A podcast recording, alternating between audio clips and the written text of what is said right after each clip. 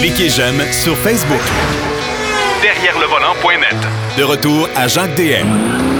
Pour la troisième portion de l'émission, Marc Bouchard est bien sûr toujours avec nous. Et cette semaine, on va faire un essai routier, le Volvo XC40 Recharge, le XC40 tout électrique, bien sûr. Et on va parler aussi euh, d'un sujet d'actualité, le prix des voitures d'occasion. C'est assez, euh, c'est assez spécial comme marché actuellement. C'est un marché qu'on n'a jamais connu. Marc Bouchard, mes hommages.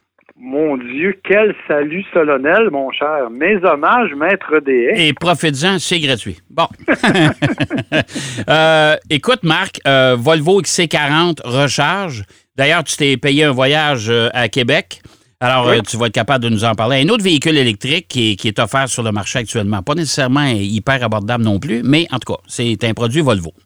en fait, non, pas du tout abordable, hein, parce qu'on parle d'un véhicule qui vaut à peu près 68 000 Pas abordable. donc, et qui n'est pas admissible donc à l'aide financière gouvernementale d'aucune façon. En plus. Fait qu'en partant, là, c'est si vous voulez vous acheter un Volvo XC40 recharge, vous devez anticiper que vous allez payer 70 000 ça, il n'y a pas de problème. Euh, sauf que, bon, c'est un, véhicule qu'on a amélioré. Tu te rappelles quand on l'a lancé l'année dernière, on nous offrait une toute petite autonomie. Ouais. Euh, ben là, on arrive avec une batterie un peu plus imposante. 78 kWh, ça nous permet d'avoir une autonomie selon l'EPA, de 359 km. En conditions idéales, toujours, bien sûr. en conditions idéales, selon toutes sortes de facteurs, en fait, bon, bien sûr, le mode de conduite, mais il n'y a pas que ça. Euh, j'ai eu la discussion avec des gens qui disaient, par exemple, que euh, selon le, la, selon la température, ben évidemment, on n'est pas dans un mode où c'est facile de réchauffer cette batterie-là, la façon dont elle est faite. Donc, ça veut dire que tu vas perdre presque automatiquement, aussitôt que tu vas être en bas de 20 degrés, tu vas perdre automatiquement de l'autonomie. OK. Parce que ta, recharge se fait, bien sûr, euh, sur une batterie froide, et là, ben, évidemment, c'est compliqué. Euh, donc, il n'y a pas une façon, c'est pas super bien isolé. Donc, ça nous permet de, de faire un, techniquement 359 km, mais dans la réalité, c'est beaucoup moins que ça. Et surtout euh, particulièrement l'hiver. Ouais. Sauf que moi, quand j'ai fait l'essai, il faisait quand même 4 degrés. OK? Ouais. Ce qui est une bonne chose, même si on vient fou à moins 20 puis plus 4, mais. oui. hein? Donc, quand j'ai pris la voiture le matin, oui, il avait fait froid pendant la nuit, puis ça s'est réchauffé. Euh, elle m'indiquait 98% de recharge. Ouais mais une autonomie de 220 km. Ce qui, est, ce, qui ce qui est un peu particulier, parce que 98% de recharge, tu aurais dû avoir 330, à peu près 320-330 km. Exactement, mais là, je suis à 220 km. Alors, évidemment, tu comprendras que comme j'habite à 200 km de Québec, et, je me voyais partir en me disant, ah oh non, je ne vais pas encore être obligé de taper une heure de recharge quelque part, parce que là, ça n'avait pas de bon sens. Finalement, avec la température, avec une conduite raisonnable. Je t'avoue, là, j'étais à 105 km heure sur l'autoroute avec mon régulateur de vitesse, là. J'ai pas, euh, j'ai pas conduit en fou, puis je j'ai pas ralenti personne. OK. Je suivais le trafic, en fait. Mhm. Euh, ben, quand je suis arrivé à Québec, il me restait quand même 20% et 60 km d'autonomie. Ben, c'est quand même pas mal. Ça veut dire qu'elle consomme. Ça me fait penser un peu, Marc, euh, euh, si j'ouvre la parenthèse, un peu au Mazda MX-30 qui n'a pas beaucoup d'autonomie, mais qui ne consomme pas beaucoup non plus. Non, mais c'est exactement ça. C'est qu'eux nous annoncent 24 kWh, 24 kW du 100 km. ça, c'est ce que Volvo nous annonce. Puis honnêtement, j'ai fait à peu près ça sur mon, trajet. Donc, on est dans le bon mode. Alors, honnêtement, euh, si tu regardes 20% 60 km, c'est comme si j'avais 300 km d'autonomie. Là. Alors, alors, ça m'a quand même permis d'effectivement être à 98% ou pas loin euh, quand on regarde la recharge complète. Donc, on est dans ce monde-là. Donc, ça, au moins, c'est une bonne nouvelle. Évidemment, c'est encore une auto qui prend 8 heures minimum à se recharger sur une borne de niveau 2, mais encore une fois, ça, c'est quand il fait pas trop froid. Parce que s'il fait trop froid, ben, nous, on l'a branché, il faisait moins 18. Elle a été branchée pendant 8 heures et elle n'a ramassé que 60% d'autonomie. Ben, c'est ça. Euh, ben, surtout quand les bornes sont à l'extérieur, comme la mienne à la maison est, dehors, évidemment. Je n'ai pas de garage à la maison. Euh, et, euh, ben, écoute, l'hiver, je ne suis pas capable de recharger à 100 Recharge à 100% c'est pas l'autonomie annoncée. Non, mais exactement. Et donc, en conséquence, c'est clair que il y a un, handicap évident là-dessus. bon, Pour le reste, c'est quand même une auto qui est agréable à conduire. C'est une auto qui a un beau look. Le XC40 est cute, on Oui. va le dire. Oui. C'est un beau petit véhicule, très suédois dans sa forme, euh, des, des, des lignes très épurées. La version électrique a très peu de nuances avec la version à essence. Il y a la calandre en avant qui n'est pas la même parce que on sait que dans le cas d'un véhicule électrique, la calandre, elle est pleine, alors que dans le cas d'un véhicule à essence, faut- D'ailleurs, c'est souvent le seul signe qu'on a pour différencier un modèle de moteur thermique un modèle, euh, quand c'est le même modèle, là, parce que Ouais. on s'entend Ben, que certains constructeurs qui nous arrivent, comme la Ioniq 5, c'est un véhicule qui est unique, là, mais le XC40, euh, c'est à peu près le seul signe distinctif, si on veut. là. Oui, ça, puis pas de tuyau d'échappement. En fait, Ouais. c'est pas mal euh, les seules nuances qu'il y a. Euh, dans l'habitacle, bien évidemment, on nous arrive, comme dans le cas de Polestar, avec un système Google de gestion de l'infodivertissement. OK. Et là, je suis obligé de te dire que j'ai dit des gros mots pas fins. Parce que euh, deux fois au moins cette semaine, euh, lors de mon essai, le système s'est carrément éteint. Ah ouais? Comment ça? Aucune idée. Et je suis allé fouiller sur Internet et sur les groupes, souvent c'est sur Facebook, c'est un commentaire qui revient souvent. Il semble que dans le cas du XC40, ce soit un problème relativement fréquent. Alors, l'écran, Ah. ça veut dire que ton écran disparaît complètement? Ça devient noir, puis ça se rallume. Sauf que euh, je peux te dire que bon, ça me dérange pas quand je suis sur l'autoroute, euh, puis que je m'en viens vers Québec. Là, j'ai comme pas trop le choix au niveau de la route, ça va. Euh, c'est juste plate parce que je perds ma musique, puis bon, si je suis obligé de chanter. Mais euh, Ça, avec ça, ça, GPS, ça, ça, c'est le, le- ça, c'est le grand handicap. En tout cas, on continue. Vas-y, vas-y. Moi, j'attendais ton commentaire. Je sais à quel point t'a- Écoute. à quel point t'a- t'admires ma voix. Tu m'as ouvert la porte. Et par contre, je m'imaginais en plein centre-ville d'une ville que je connais pas, avec un GPS qui s'éteint comme ça, ça se peut que je panique un petit peu. Ben oui, dis, ben oui. Alors, c'est deux fois il s'est éteint. Euh, Puis comme je te dis, c'est quelque chose qui est assez fréquent, semble-t-il, quand on va lire les commentaires sur Internet. Donc, moi, je pense que c'est simplement une mise à jour du système. Et en fait, la réponse que j'ai eue, c'est effectivement une mise à jour. C'est-à-dire que moi, sur mon modèle, j'ai la version 1.8 du système d'infodivertissement, alors que les nouvelles versions arrivent avec le 1.9 et que ces problèmes-là sont corrigés. Mais ça, ça, ça va être commun dans les prochaines années, Marc, là, honnêtement, là, avec tout l'électronique qu'on embarque dans les voitures, ça va être fréquent, ça. Et, c'est, Oui, et, effectivement. et- et ça, c'est bravo aux constructeurs qui disent, garde, euh, on peut le faire à distance, ces mises à jour-là. Oui, ben en fait, c'est ce que c'est ce que Volvo fait Ah, d'ailleurs. De plus en plus, on fait des- ce qu'on appelle des over the air. Là. Ouais. Euh, ce, que, ce que Tesla fait, ce que Ford fait maintenant, la plupart le font maintenant de cette façon-là. Donc, effectivement, donc les nouvelles générations arrivent avec le 1.9, un système de version 1.9 qui n'a plus ce problème-là euh, qui s'éteint. Donc, ça, c'est un problème réglé. Mais si vous jamais vous faites l'essai d'un Volvo, vérifiez la version, ça vaut quand même la peine. Ouais. Alors, c'est, dans l'ensemble, c'est un bon véhicule. C'est un véhicule qui est agréable, qui est doux. Il y a des craquements, par exemple. Honnêtement, euh, il y a tellement de craquements en ville. C'est vrai que la chaussée n'était pas très belle, Ouais. mais il y a eu tellement de craquements que je me suis arrêté. Je pensais que c'était le couvre-bagage qui était mal ajusté à l'intérieur. Ah, Et finalement, c'est ma suspension arrière qui craque quand elle est un peu trop froide. Euh, température à 5 degrés, j'ai pas eu ce problème-là, mais à moins de 18, je l'ai eu. Alors, c'est un peu particulier, euh, mais je suis obligé toujours de mettre le bémol, de dire que nous, les véhicules qu'on essaie, ce sont des véhicules qui ont été conduits par des journalistes oui. avec un soin, disons, aléatoire. Très Euh. aléatoire. Très aléatoire. Alors, je suis obligé de mettre ça un petit peu comme bémol, mais effectivement, il y a beaucoup de craquements dans ce véhicule-là. Euh, c'est quelque chose qui m'a un petit peu dérangé. Mais dans l'ensemble, excellent véhicule. Est-ce que ça vaut 70 000 Ish. Là, c'est là que j'ai un doute euh, très sincère. Non. Est-ce que c'est, Moi, je te 70 réponds non, pour la simple et bonne raison qu'un véhicule électrique, premièrement, il y a beaucoup moins de composantes. C'est beaucoup moins compliqué qu'un véhicule à moteur thermique, on s'entend?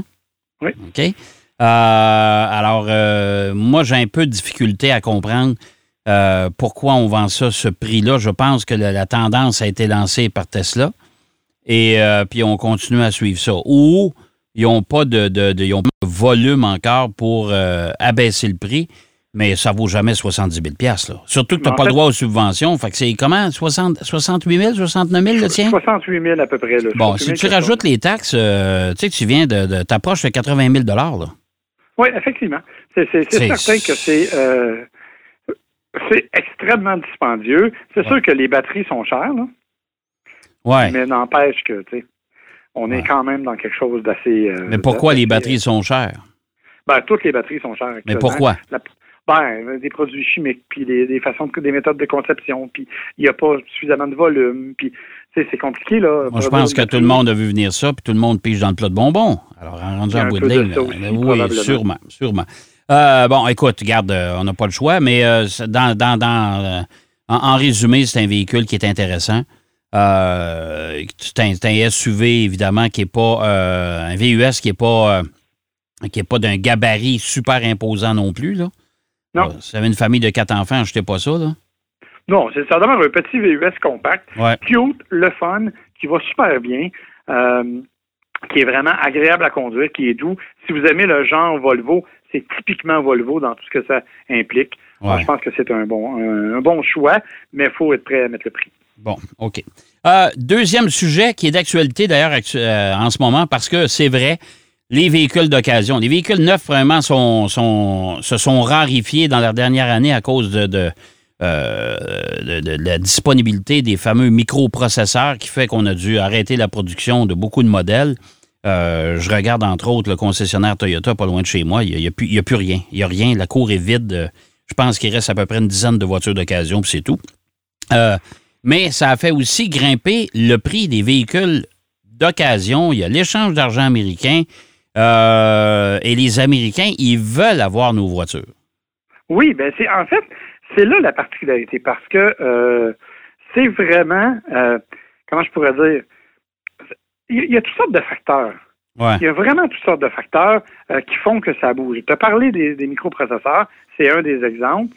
Euh, Il y a, bon, la, la rareté au niveau de la production, bien sûr, les fermetures d'usines qui ont eu lieu, euh, le pont bloqué récemment, ça n'a pas aidé non plus. Euh, bref, tout ça mis ensemble, ça fait quelque chose d'assez intéressant parce que ça raréfie tous les modèles un peu partout. Et il y a d'autres éléments plus psychologiques. Parce qu'avec la pandémie, les gens ont commencé à tourner le dos au transport en commun et à revenir vers les voitures individuelles parce qu'il n'y avait pas le goût de côtoyer personne. Ouais. OK? Ouais, Donc, ça, devient. Alors, ça devient euh, vraiment, il y a plus de demandes. Tu l'as dit, les Américains sont actuellement favorisés parce que leur dollar vaut beaucoup.